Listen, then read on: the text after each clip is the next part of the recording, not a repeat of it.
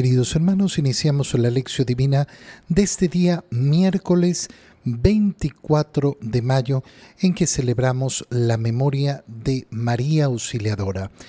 Miércoles de la séptima semana del tiempo de Pascua. Por la señal de la Santa Cruz de nuestros enemigos, líbranos Señor Dios nuestro, en el nombre del Padre y del Hijo y del Espíritu Santo. Amén. Señor mío y Dios mío, creo firmemente que estás aquí, que me ves, que me oyes, te adoro con profunda reverencia, te pido perdón de mis pecados y gracia para hacer con fruto este tiempo de lección divina. Madre mía Inmaculada, San José, mi Padre y Señor, Ángel de mi guarda, interceded por mí. Al continuar en este día miércoles con la lectura del libro de los Hechos de los Apóstoles, leemos el capítulo 20, versículos 28 al 38. En aquellos días Pablo dijo a los presbíteros de la comunidad cristiana de Éfeso, Miren por ustedes mismos y por todo el rebaño del que los constituyó pastores el Espíritu Santo para apacentar a la iglesia que Dios adquirió con la sangre de su Hijo. Yo sé que después de mi partida se introducirán entre ustedes lobos o rapaces que no tendrán piedad del rebaño y sé que, de entre ustedes mismos surgirán hombres que predicarán doctrinas perversas y arrastrarán a los fieles detrás de sí. Por eso, estén alerta. Acuérdense que durante tres años, ni de día ni de noche, he dejado de aconsejar con lágrimas en los ojos a cada uno de ustedes Ahora los encomiendo a Dios y a su palabra salvadora, la cual tiene fuerza para que todos los consagrados a Dios crezcan en el Espíritu y alcancen la herencia prometida. Yo no he codiciado ni el oro, ni la plata, ni la ropa de nadie.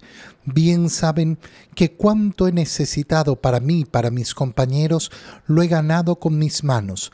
Siempre he mostrado que hay que trabajar así, para ayudar como se debe a los necesitados, recordando las palabras del Señor Jesús.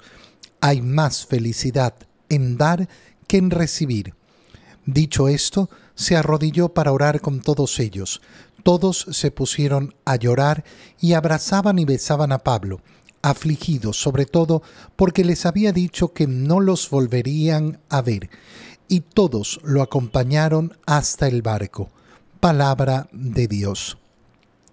Ayer habíamos iniciado la lectura eh, donde San Pablo ha convocado, eh, ha convocado a todos los presbíteros de la comunidad cristiana de Éfeso para despedirse de ellos. Y hoy día continuamos leyendo esas palabras de eh, testimonio que les está dando a eh, esos presbíteros de Éfeso. ¿Quiénes son esos presbíteros? Aquellos que han sido eh, ordenados como sacerdotes para continuar pastoreando a las comunidades que Pablo ha ido fundando. ¿Y qué les dice ahora? Miren por ustedes mismos y por todo el rebaño. Miren por ustedes mismos, es decir, preocúpense en primer lugar por ustedes. Porque no puede haber una verdadera preocupación por los demás si yo no me preocupo por mí mismo.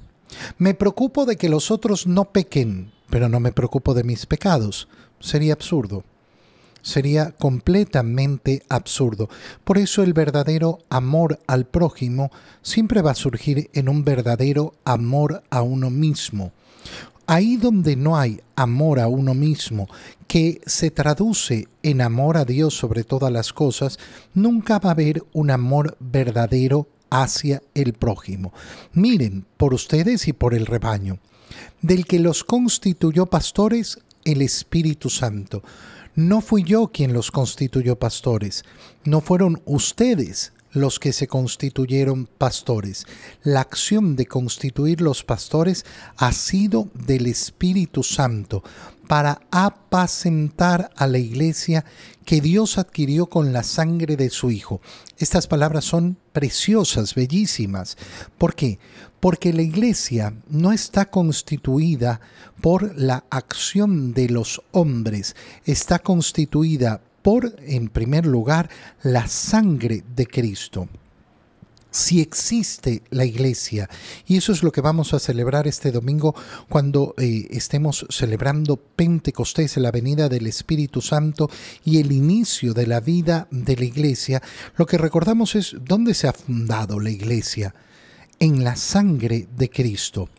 La sangre de Cristo es el precio de que exista la iglesia, porque la iglesia no es otra cosa que aquella que administra las gracias que surgen de la sangre de Cristo, de la pasión de nuestro Señor. Y el Espíritu Santo entonces los ha elegido para que para que apacienten a la iglesia no para que la revolucionen, no para que la dañen, no para que la destruyan, no para que la dividan, sino para que la apacienten. Yo sé, y por eso comienza San Pablo a decir, que después de mi partida se introducirán entre ustedes lobos rapaces, que no tendrán piedad del rebaño. Pasar de estas palabras preciosas a estas palabras durísimas, que no terminan aquí, sino que dice que incluso entre ellos mismos, entre los presbíteros, surgirán hombres que predicarán doctrinas perversas y arrastrarán a los fieles detrás de sí. Y esto es la historia de la iglesia siempre, siempre.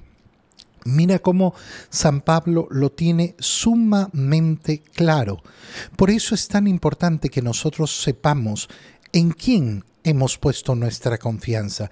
¿Y cuál es la doctrina que debemos seguir? No la doctrina novelera de cualquiera, no la doctrina de aquel que, ay, uy, apareció uno que comenzó a hablar y decir no sé qué. No, no, la doctrina de Cristo. ¿Por qué? Porque mi confianza siempre está en Cristo. ¿Cómo puede ser que sacerdotes hagan esto y hagan el otro? Lo dice Pablo desde el inicio será dentro de la iglesia donde se introducirán lobos rapaces. ¿Y tenemos lobos o rapaces introducidos en la iglesia? Sí, por supuesto. Los hemos tenido siempre, siempre. Y habrá sacerdotes que eh, se vayan en contra de las doctrinas eh, eh, y, y hablen de doctrinas perversas y arrastren a los fieles detrás de sí. Sí, siempre siempre ha existido y posiblemente siempre exista esa condición. Pero ¿cómo puede ser? Porque la acción del Espíritu Santo, que es la que lleva adelante la vida de la iglesia, no quita la libertad a los hombres. Y si algo debemos saber, contemplando un poquito la historia de la humanidad y la historia de cada uno de nosotros, es que es muy fácil que una persona se pervierta. Es muy fácil que una persona se pervierta. Puede haber iniciado su camino con las mejores intenciones y efectivamente haberse mostrado como un gran seguidor de Cristo, pero que se pervierta es muy sencillo. Caer en la tentación es muy fácil.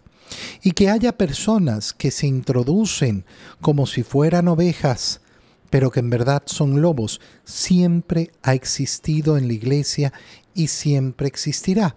Y por eso San Pablo les dice, acuérdense, que durante tres años ni de día ni de noche he dejado de aconsejarlos con lágrimas. ¿Por qué? Porque sabía que necesitaban esos consejos. Recuerden los consejos o recuérdenlos porque se van a enfrentar a esos lobos feroces, se van a enfrentar a la tentación de la perversión.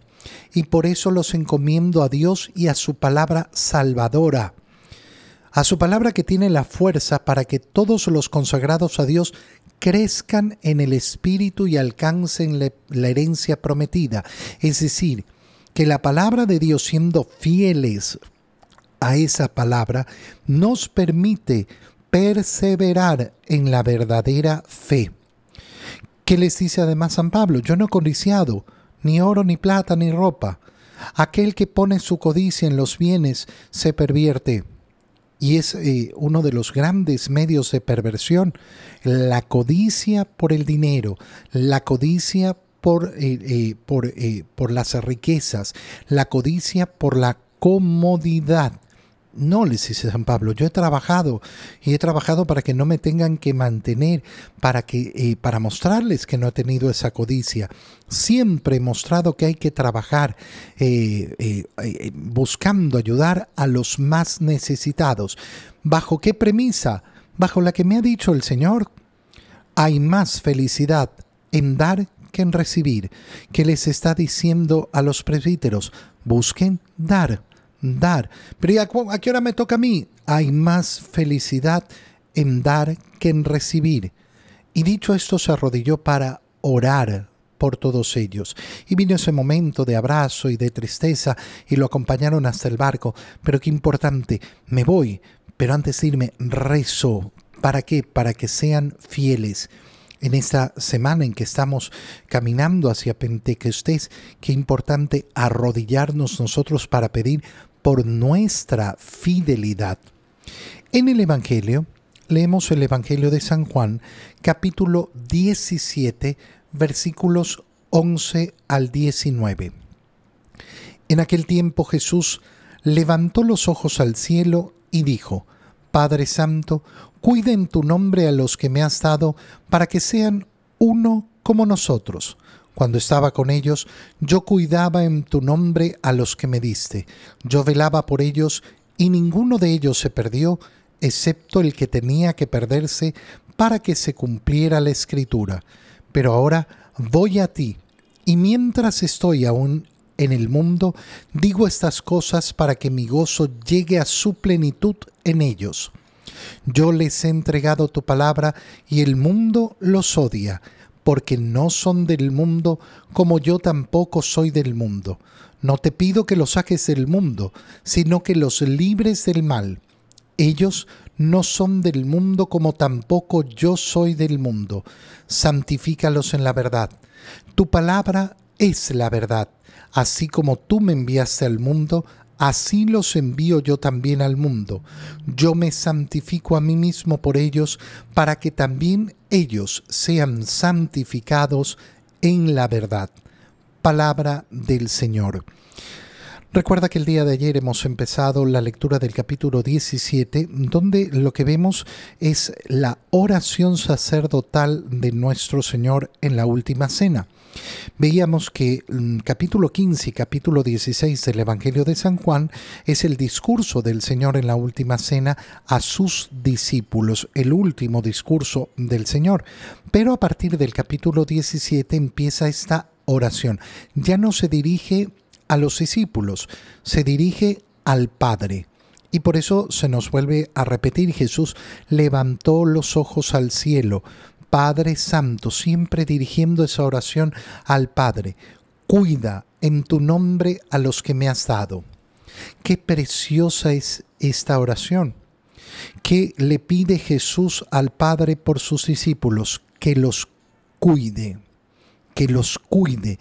¿Qué quiere decir cuidar? Cuidar no es solo vigilar, sino tener cerca. Tener cerca, eh, como cuando cuidamos a un niño y lo llenamos de cariño. El cuidado no es simplemente una vigilancia, ah, sí, ahí lo veo. No, no, es la cercanía cuidadosa que protege, que quiere, cuida a los que me has dado. ¿Para qué? Para que sean uno como nosotros. Palabras importantísimas porque nos dicen qué es lo que pide el Señor al Padre, la unidad de los discípulos, la unidad de la iglesia. Por tanto, la división nunca es el querer del Señor. Quiere una sola iglesia si yo soy de aquellos que pienso, bueno, es que da lo mismo, es que una iglesia, la otra, lo importante es lo que predican y que prediquen bonito. Pero hermano, eh, entonces lo que predicamos no es lo que ha pedido el Señor, porque el Señor ha predicado la unidad de la iglesia y por eso la iglesia tiene que ser una y a cada uno de nosotros nos corresponde luchar por esa unidad, porque en la unidad de la iglesia se muestra la imagen de Dios, que sean uno como nosotros que somos uno. Cuando estaba con ellos yo cuidaba en tu nombre de los que me diste, yo velaba por ellos, y ninguno de ellos se perdió. Ninguno de ellos se perdió, los que elegí están aquí, excepto el que tenía que perderse. ¿Por qué?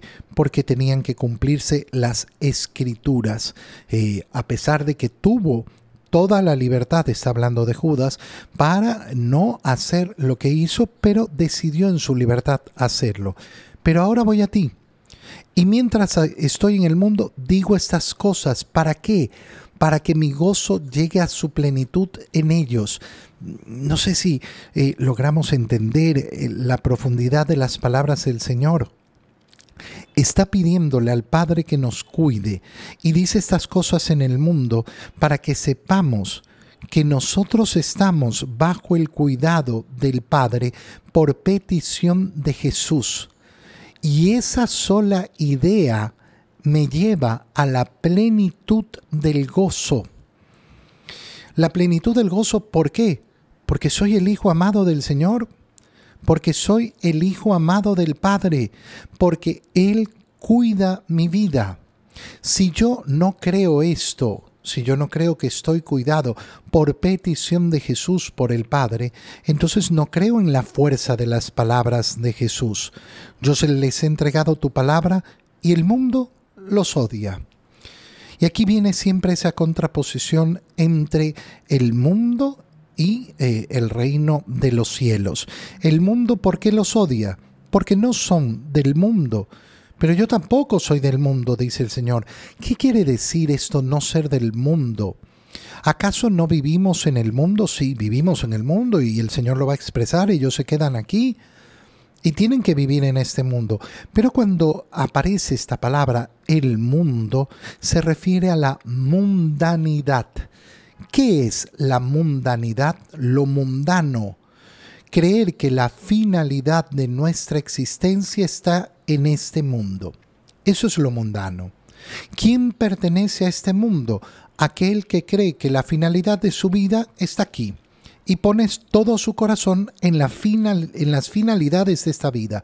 Yo quiero prosperidad, yo quiero seguridad, yo quiero alegría, yo quiero salud, yo quiero, yo quiero todas las cosas bellas de este mundo y ahí pongo todo mi corazón. ¿Por qué? Porque todo mi corazón está en el mundo. ¿Qué soy? Un mundano. Pertenezco al mundo. Cuando en cambio nosotros caminamos el camino de Cristo, ponemos nuestro corazón, como nos ha dicho el Señor, en los tesoros del cielo y entonces mi corazón, ¿a dónde está?